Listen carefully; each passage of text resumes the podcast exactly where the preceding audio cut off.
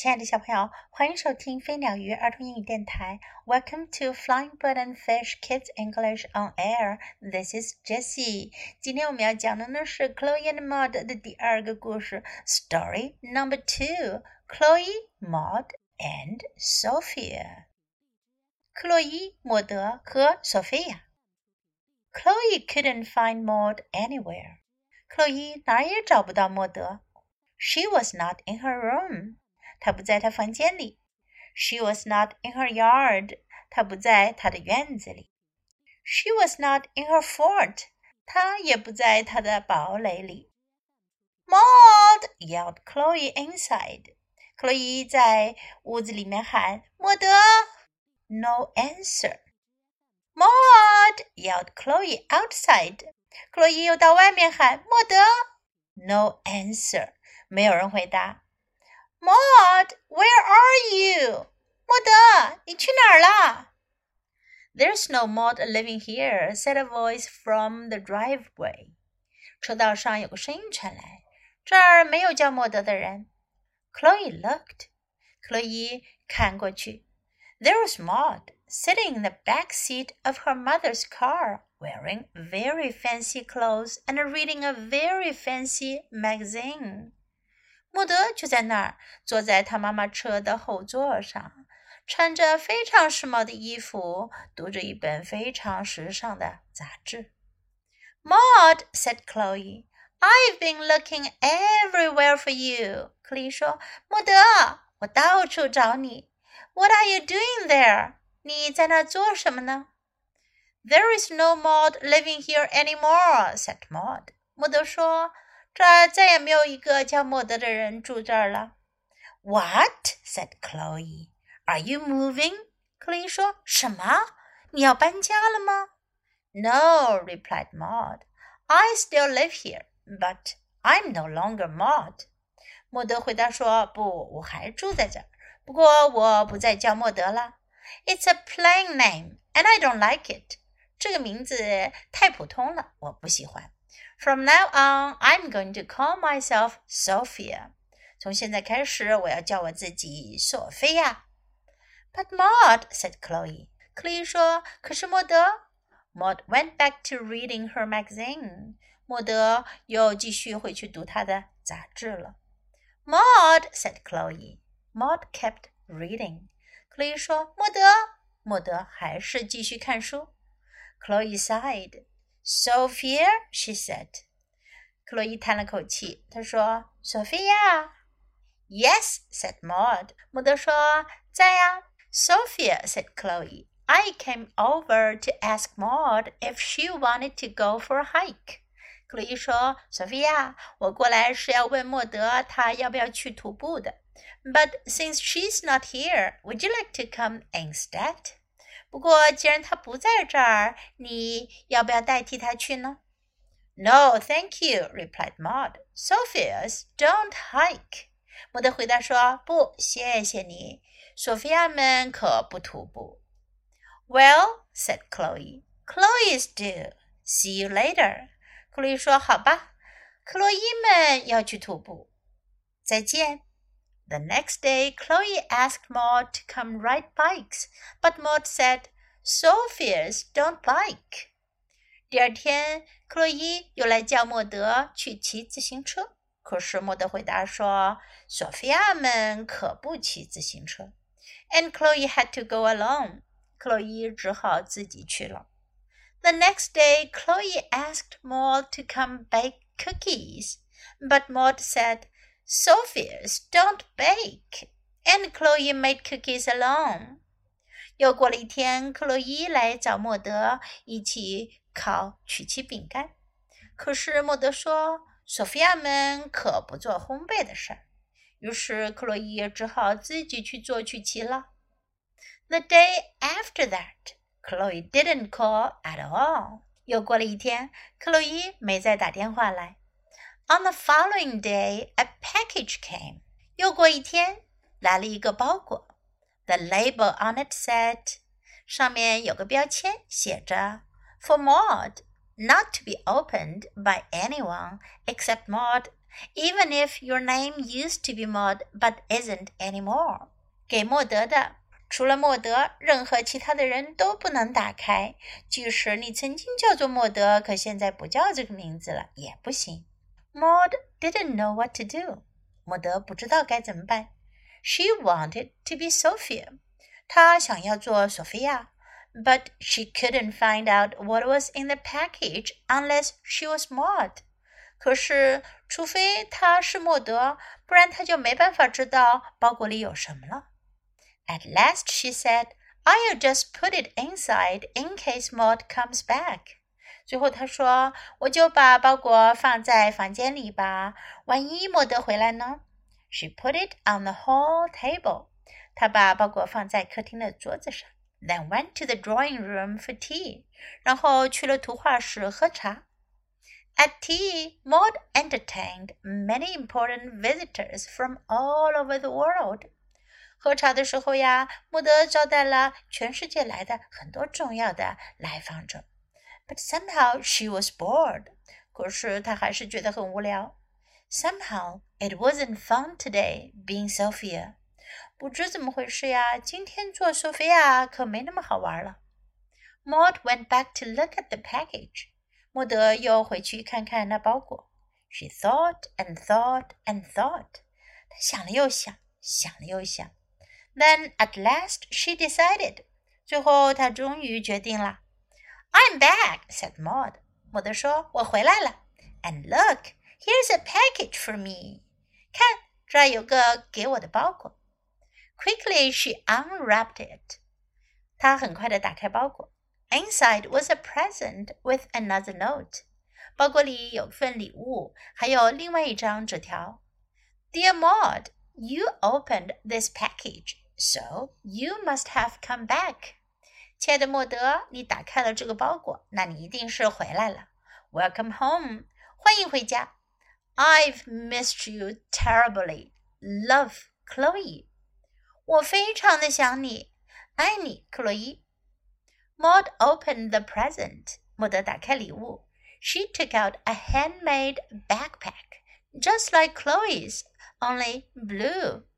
她发现里面是一个手工制作的背包，就和克洛伊的一模一样，不过呢是蓝色的。It's beautiful! cried Maud. 莫德叫了起来，太美了。Sophia would hate it. But I think it's the most wonderful present ever. 索菲亚不会喜欢这个包，可我觉得这是最好的礼物了。Maud ran over to Chloe's house. 莫德跑去克洛伊家。Chloe, she called. Chloe, 她叫道。克洛伊，克洛伊。Chloe opened her door. 克洛伊打开了门。Oh, hello, Sophia, she said. 她说：“哦，你好呀，索菲亚。” No, no, it's me, Maud," said Maud. 莫德说：“不不不，是我，莫德。” See, she showed Chloe her backpack. 看见了吗？她给克洛伊看她的背包。You've come back! cried Chloe, and she hugged Maud as hard as she could. 克洛伊叫了起来：“你回来了呀！”她使劲儿的拥抱了莫德。Let's go hiking, said Maud. 莫德说：“我们去徒步吧。” And so they did. 他们就这么做了。在今天的故事中，莫德不喜欢他的名字，假装他叫做索菲亚。结果呢，他也不再和克洛伊一起做他们爱做的事。可是这样两个人都很无聊哦。还好最后莫德又回来了。Now let's practice these useful sentences in the story. 现在我们来练习一下故事中出现的这些非常有用的表达。Chloe couldn't find Maud anywhere. 克洛伊哪儿也找不见莫德了。Anywhere，到处，任何地方。Chloe couldn't find Maud anywhere. She was not in her room. 她不在她的房间里。She was not in her room. No answer. 没人回答。No answer. Where are you? 你在哪儿呢？Where are you? The back seat. 后座。The back seat. I've been looking everywhere for you. 我一直到处找你。Everywhere，处处，到处，每个地方。I've been looking everywhere for you. What are you doing there？你在那做什么呢？What are you doing there? What? 什么？What? Are you moving? 你要搬家吗？Are you moving? I still live here. 我还住在这儿。I still live here. I don't like it. 我不喜欢。I don't like it. I'm going to call myself Sophia. 我要叫我自己索菲亚。I'm going to call myself Sophia. Go for a hike. 去徒步。Go for a hike. Would you like to come instead? 你想要代替他来吗？Instead，代替。Instead，代替，替换。Would you like to come instead? See you later. 再见。See you later. Maud didn't know what to do. 莫德不知道该怎么办。What to do? 做什么事 ？Maud didn't know what to do. I'm back. 我回来了。I'm back. Here's a package for me. 这是给我的包裹。Here's a package for me. I've missed you terribly. 我好想你。I've missed you terribly. It's beautiful. 好漂亮呀。It's beautiful. It's the most wonderful present ever. 这是最好的礼物。it's the most wonderful present ever. Let's go hiking. 我们去徒步吧。Let's go hiking. Now let's listen to the story once again. Chloe and Maud, story number two. Chloe, Maud, and Sophia. Chloe couldn't find Maud anywhere. She was not in her room. She was not in her yard. She was not in her fort. Maud! yelled Chloe inside. No answer. Maud! yelled Chloe outside. No answer. Maud, where are you? There's no Maud living here, said a voice from the driveway. Chloe looked. There was Maud sitting in the back seat of her mother's car, wearing very fancy clothes and reading a very fancy magazine. Maud, said Chloe, I've been looking everywhere for you. What are you doing there? There is no Maud living here any more, said Maud. What? said Chloe. Are you moving? No, replied Maud. I still live here, but I'm no longer Maud. It's a plain name, and I don't like it. From now on, I'm going to call myself Sophia. But Maud, said Chloe, Maud went back to reading her magazine.